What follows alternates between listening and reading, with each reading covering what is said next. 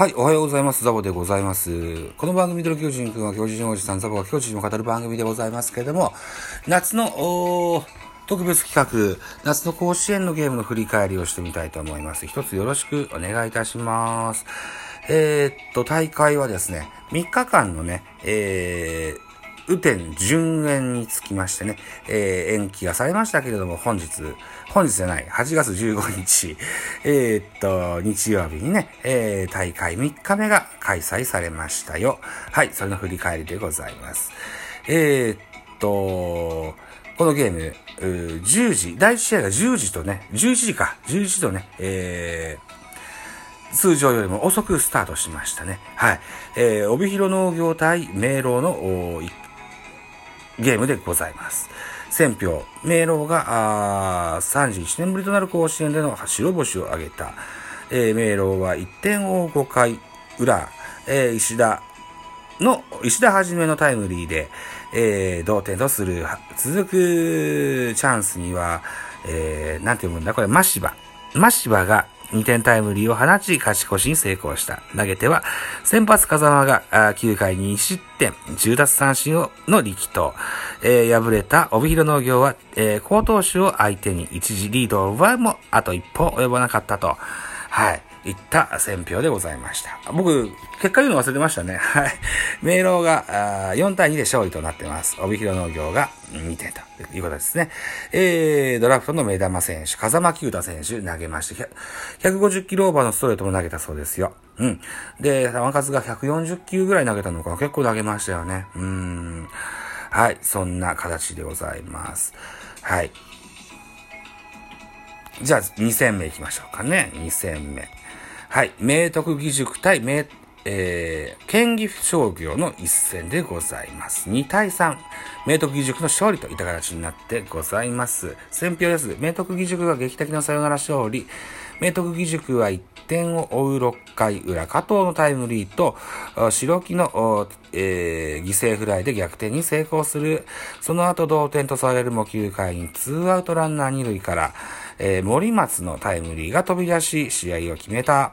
投げては白木と吉村の系統で2失点。敗れた県岐阜商業は打線がつながりを活気、えー、初戦突破を逃したといったゲームでございます。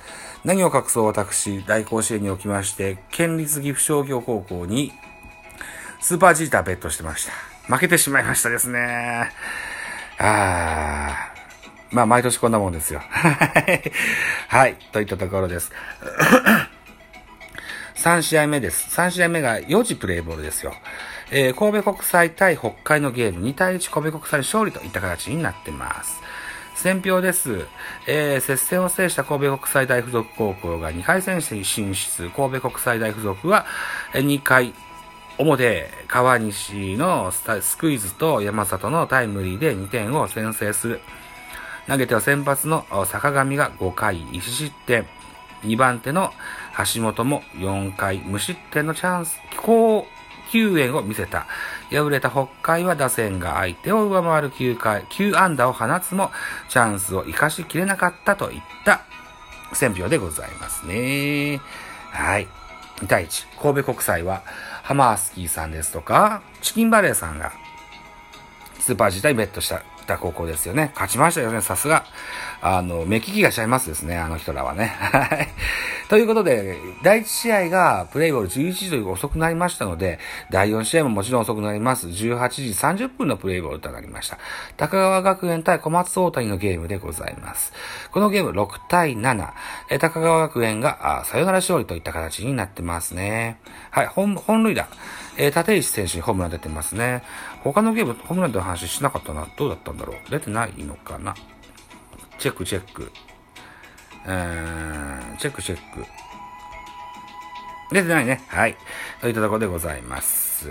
はい。高川学園の立石選手ホームラン出てございます。えー、選票です。高川学園がサヨナラで甲子園初勝利を挙げたビハインドの展開が続いた高川学園は8回裏に、えー、源のタイムリーで、えー、試合を振り出しに戻す。そのまま迎えた9回にはワンアウト満塁から山山が押し出しフォアボールを選び、試合をに終止符を打った。敗れた小松大谷は序盤にリードを奪うも相手の、えー、追い上げをかわしきれなかったといった選評ですね。はい。といった内容でございました。8月16日月曜日、えー、予定がされてございます。といったところじゃあ、えー、4試合の見どころ行きましょうね。第1試合、熊本工業対長崎商業のゲーム、見どころです。長崎大会では3回戦以降4試合で 2, 2点差以内の接戦をものにした、えー、長崎商業大会でを通じて通じてノーエラーを貫くなど高い集中力で何度も劣勢を跳ね返した。聖地でも粘り強く戦戦い抜き、1952年以来となる甲子園での勝利を目指しつつ、22回目の選手権出場となる熊本工業は、熊本大会では4割を超すチーム打率を記録、特に一番の、えー、小関は打率5割6分5厘と快打を連発した。この一戦でも持ち前の打力を発揮し、試合の主導権を握りたい。はい。じゃあ2番、えっ、ー、と、2回戦目。2戦目。えー、仙台松戸対明豊の一戦でございます。見どころ。甲子園初勝利を狙う仙台松戸。千葉大会の、決勝でサヨナラ満塁本塁打を放った吉岡は大会を通じて6度のマルチ安打を達成するなど、打率5割4分2厘の活躍を見せた。聖地でも勢いそのままに躍動できるか。準決、準優勝の選抜に続いて再び聖地へ切符を手にした明豊。大分大会の決勝で完封をマークしたエース京本を筆頭に充実した投手陣がチームを支えてきた春に逃した頂点を目指し、まずは初戦を制したいところだと。はい。3戦目、阿南光、対沖縄尚学。見どころ、阿南光は、注目の2年生エースの森山、徳島大会を一人で投げ抜き、計36イニングでわずか3失点と安定感が光る。聖地のマウンドでも躍動し、チームを初戦突破に導けるか、9回目のえー、選手権出場を果たした沖縄尚学、沖縄大会では左肘の手術から復帰復帰した富山、えー、3回戦でノーヒットノーランを達成した美里など、投手陣が存在感を記した、えー、悲願の夏制覇を目指し、勝利をつかみたいという見どころですね。僕はこの阿南光にノーマルジーターをベットしてございます。最後、4, 4試合目、盛岡大附属高校対鹿児、えー、鹿島学園の一戦。はい。えーと、春夏を通じて、甲子園初出場の鹿島学園。エース、荻野は、えー、茨城大会の準決勝と決勝でいずれも完封、完投するなど、チームの柱として存在感を記した、聖地のマウンドでも回答を披露し、チームを初戦突破に導けるか、4, 4年ぶりとなる、4年ぶりの選手権出場を決めた盛岡大附属高校。打線の中軸に、中軸を担う金子は、えー、岩手大会で新記録となる5試合連続本塁打を放ちつ活躍を見せた。甲子園の舞台でも持ち持ち前の打打棒を発揮し、チームの勝利に貢献したいところだと いった見どころでございました。はい。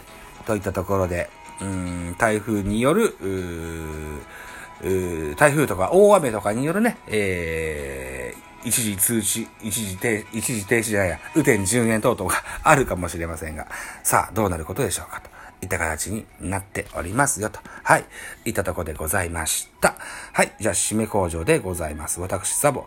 ラジオトークの他に、ポッドキャスト番組、ベースボールカフェ、キャン中制、スタンド F 番組ザボのフリースインガー、ノートザボの多分多分アンカーを中心に各種ポッドキャストで配信中 D 弁など、配信番組多数ございます。フォロー、いいね、ギフト、お願いいたします。また、匿名でコメントできる Google フォームと、質問箱をご用意してございます。何卒お気軽にご利用ください。あと、ハッシュタグザブロをつけてツイートくださいます。後ほどエゴサもいたします。何卒よろしくお願いいたします。はい。えー、ということでですよ。私、ジャパンポッドキャストピックアップというサイトにまたまた投稿いたしまして、今回は自作、自自作自演じゃない。あの、実践でございます。はい。自分の番組3本、あの、お願いしましてね。うん。で、ベースボールカフェキャンチョ制がまずアップされてございます。えー、ベテラン AM アナウンサーのようだ。ような喋り口だと言ってもらってます。はい。はい。またも、もしよろしければそのサイト見ていただけたらと思いますよ。はい。よろしくお願いいたします。はい。といったところでまた次回です。バイチャ